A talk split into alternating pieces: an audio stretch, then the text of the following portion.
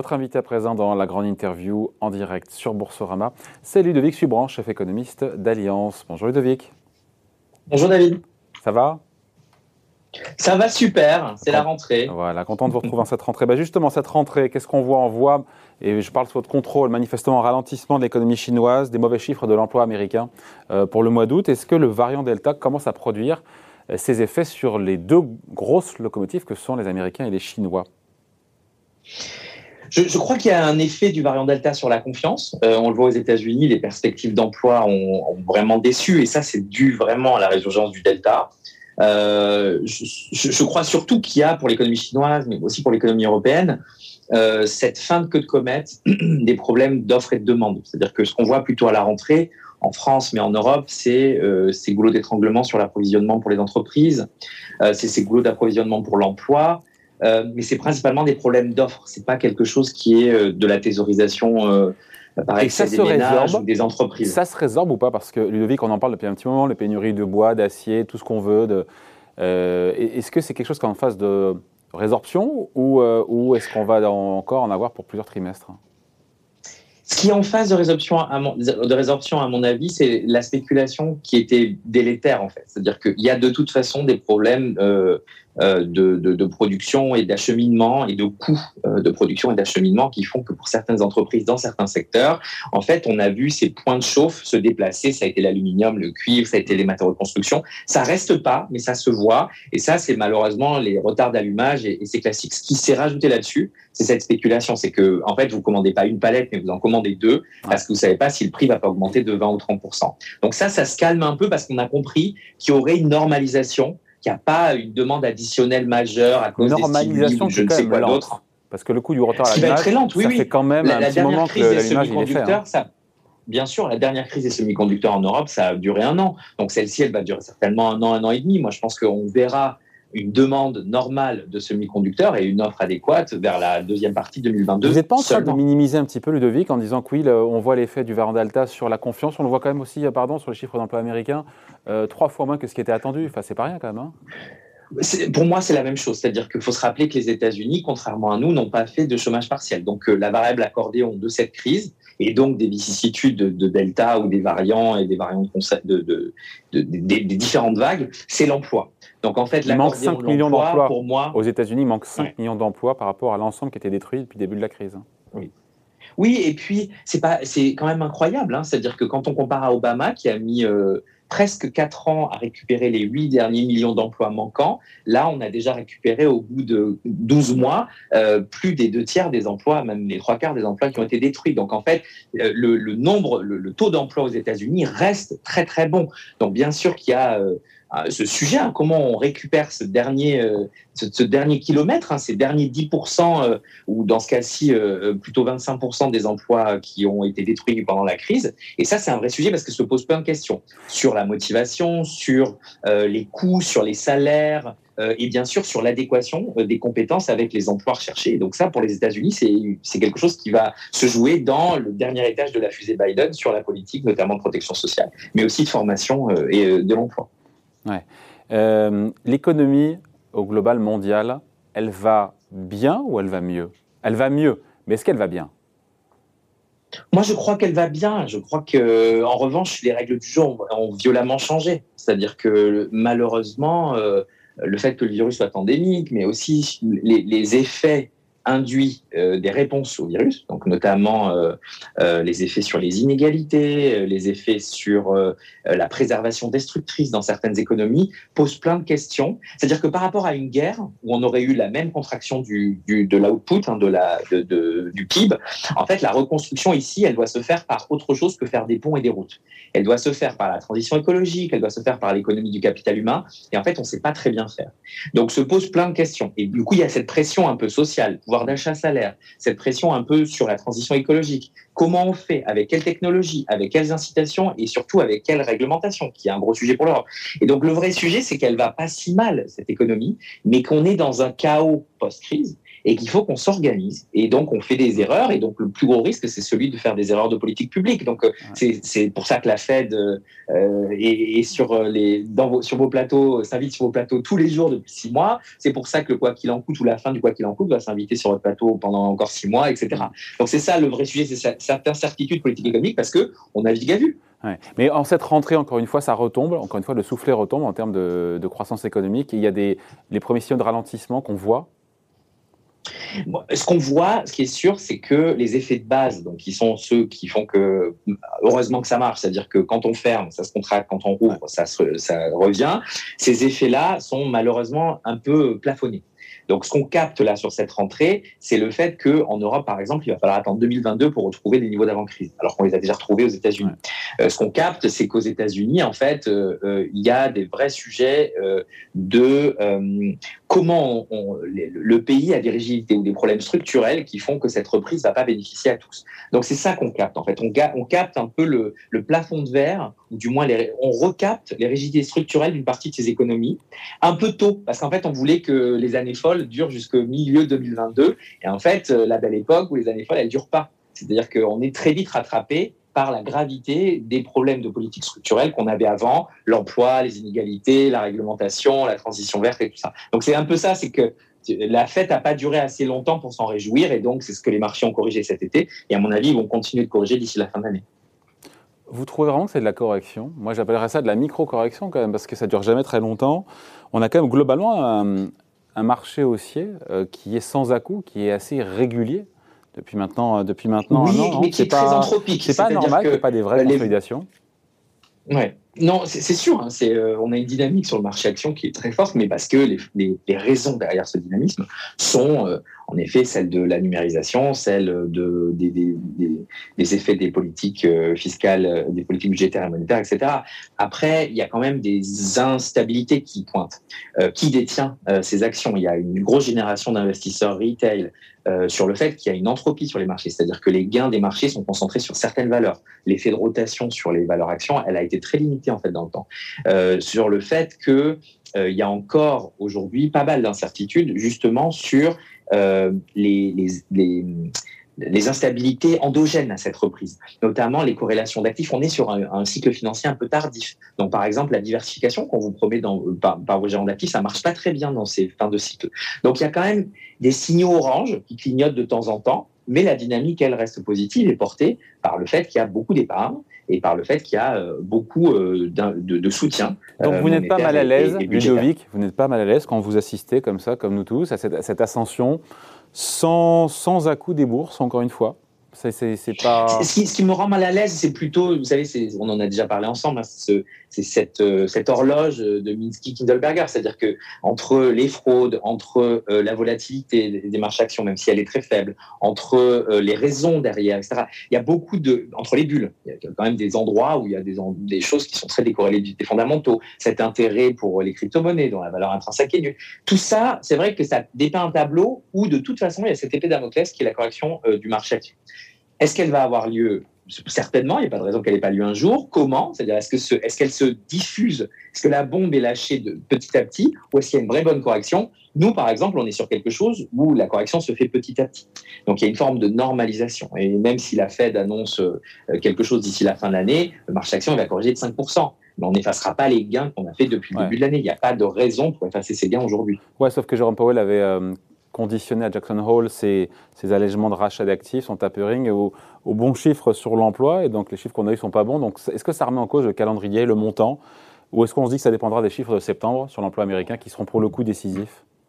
Nous, on était toujours dans le camp. Il y avait quand même des gens, rappelez-vous, en avril, mai, juin, qui vous prédisaient les taux aux 10 ans américains à 2%, qui vous prédisaient le tapering annoncé six mois avant. Nous, on a toujours été dans le camp de il va prendre son temps et des, raisons derrière ça. L'emploi, bien sûr, parce que c'est par à coup l'emploi, c'est quelque chose de très volatile, les données d'emploi américaines, mais aussi il y a une volonté clairement euh, officieuse, hein, mais, euh, mais très forte aux États-Unis de supprimer la volatilité. Donc en fait, la Banque centrale, elle le dit pas, mais elle regarde les marchés actions parce que les effets richesse aux États-Unis sont bien plus élevés qu'en Europe. Donc moi, je pense que ce calendrier qu'il s'achète, il était un peu, au vu des incertitudes épidémiques, au vu des incertitudes d'efficacité des politiques économiques, il était attendu. Donc nous, on n'est pas, on est toujours, euh, nos portefeuilles ont été positionnés pour quelque chose qui s'annonce euh, peut-être d'ici la fin de l'année, mais qui commence en 2022 et une première hausse de taux en 2023. Donc il n'y a pas de raison. Aujourd'hui, on est donc il n'y a pas de raison que le tapering de la Fed entraîne de fortes secousses sur les marchés puisqu'il va y aller très doucement, non, et ça sera 10 ou 15 milliards et que le terrain est largement préparé. Hein. Bien sûr, mais ça va corriger. Donc, est-ce que ça corrige un peu avant ce qui devrait être des marchés efficients ou est-ce que c'est un peu surpris? La communication est plutôt très bonne et plutôt très téléphonique, donc il n'y a pas de raison. En revanche, on va découvrir, à mon avis, des endroits où la liquidité en dollars va être problématique. Je pense aux marchés émergents. Nous, on les appelle les toucans. Donc, Turquie, Ukraine, euh, Chili, Kenya, Argentine, Nigeria, Afrique du Sud. Ces pays émergents qui bénéficient beaucoup de la liquidité en dollars et qui ont des fondamentaux pas très bons. Et puis, ça risque de se voir aussi sur l'euro-dollar. Euh, donc pour, et puis sur les marchés actions américains, euh, européens. Pardon. Donc, il va falloir voir un petit peu. Il y a, certainement des ramifications de ce calendrier, peu importe euh, s'il sera bien mieux annoncé qu'en 2013, certainement bien mieux annoncé euh, que les fois d'avant, mais malgré ça, il va y avoir des surprises. Euh, je pense à la dette entreprise. Le, le, ça vous aura pas échappé qu'il y a quand même des entreprises qui aujourd'hui sont gardées en vie avec des taux d'endettement très forts on n'est pas euh, sur euh, des, choses qui sont commensurables avec ce qui se passait avant la crise. Alors la dette nette, elle n'a pas grossi, mais dans certains secteurs aux États-Unis, les utilities, les télécoms, euh, le retail, le transport, etc., il y a des niveaux d'endettement très forts. Et pourtant, la dette émise de ces entreprises-là, elle s'échange pour pas grand-chose. Donc le coût du risque n'est pas bon. Donc est-ce que c'est là-dessus que va se jouer un petit peu le tapering plutôt que sur les bons au trésor ou plutôt sur les ramifications internationales? Ça pourrait craquer. Ça, ça fait partie des choses qu'on regarde. Ça pourrait craquer en partant de là, en partant de ces corporates qui ont un excès de dette ben, ce qui est sûr, c'est qu'il y a des entreprises aujourd'hui qui émettent de la dette pour pas grand-chose, alors que leurs fondamentaux sont pas très bons. Voilà. Et que donc euh, il y a une dégradation de la qualité euh, des dettes émises euh, et le prix, enfin les, les spreads, les écarts de taux de crédit restent très très faibles. Euh, et donc ça, oui, ça surprend, euh, notamment sur les fameux high yield. Hein. donc ces entreprises qui sont pas très très bien notées et qui continuent d'émettre et qui franchement payent pas très cher pour l'émission de leurs dettes. On est dans une situation où bien sûr il y a beaucoup d'argent, il y a beaucoup de liquidités, il y a des, cycles d'investissement très forts, il y a forcément des entreprises qui vont pas très bien. Donc euh, il y a ce, ce, ce ça, ça fait partie des choses pour lesquelles la Fed est très investie et très présente et dont on parle moins que les bons au trésor américains et qui moi m'inquiètent un peu plus. Un petit mot de la BCE qui va se réunir cette semaine. Combien de temps est-ce que la BCE peut rester à l'écart des inflexions monétaires de la Fed? Parce qu'on se dit qu'elle ne pourra pas rester. On peut pas. Euh, on reste pas vraiment à l'écart. En fait, la vraie crainte pour l'Europe, c'est d'importer un choc financier américain.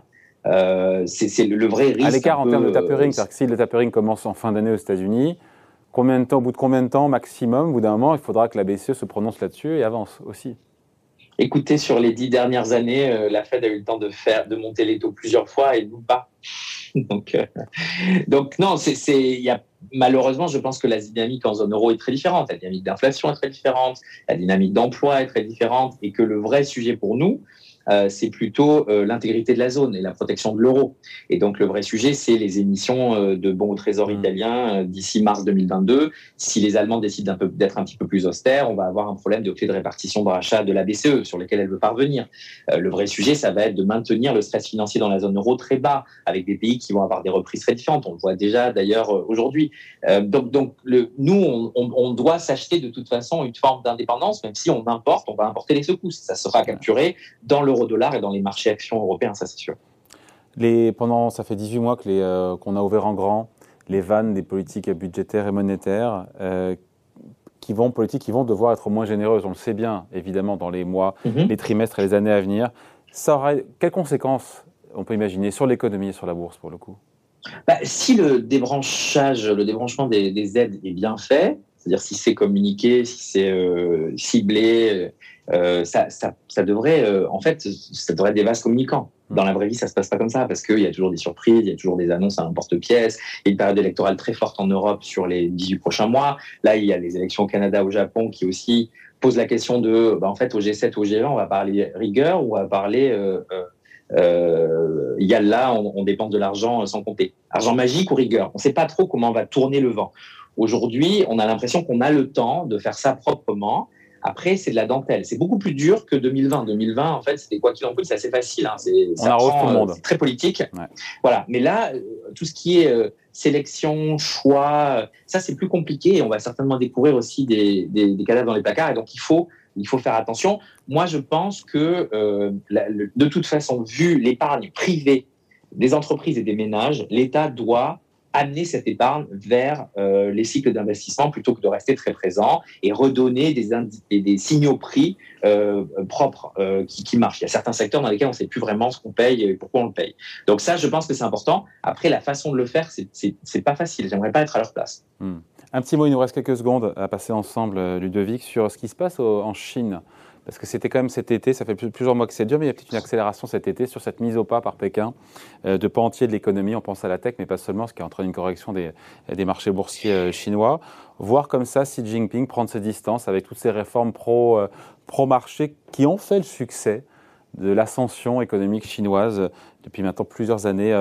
Ça vous inspire quoi? On pourrait en faire une heure de ces questions-là, mais voilà, est-ce que c'est une source voilà, de, de risques, d'opportunités pour nous Européens? Qu'est-ce que et la croissance, qu'est-ce qu'elle va devenir? Est-ce qu'il y aura une fuite des cerveaux? Est-ce que ça pose, ça pose énormément de questions Ouais, c'est vrai que c'est beaucoup plus fort que ce qu'on avait anticipé, par exemple. Ah Donc moi, j'ai toujours le, le, capitalisme d'État, c'est ça, c'est-à-dire que il faut s'imaginer que même si euh, Xi Jinping est le président suprême, il y a beaucoup de tensions au sein de son gouvernement. Entre eux, on ouvre un peu, on referme un peu. Donc il ne faut pas s'imaginer que c'est très homogène la politique économique chinoise. Donc il y a des tensions, il y a des gens qui gagnent, et puis il y a des arbitrages. Là, on est dans quelque chose où on a un vrai euh, contre-choc, un vrai retour de bâton réglementaire.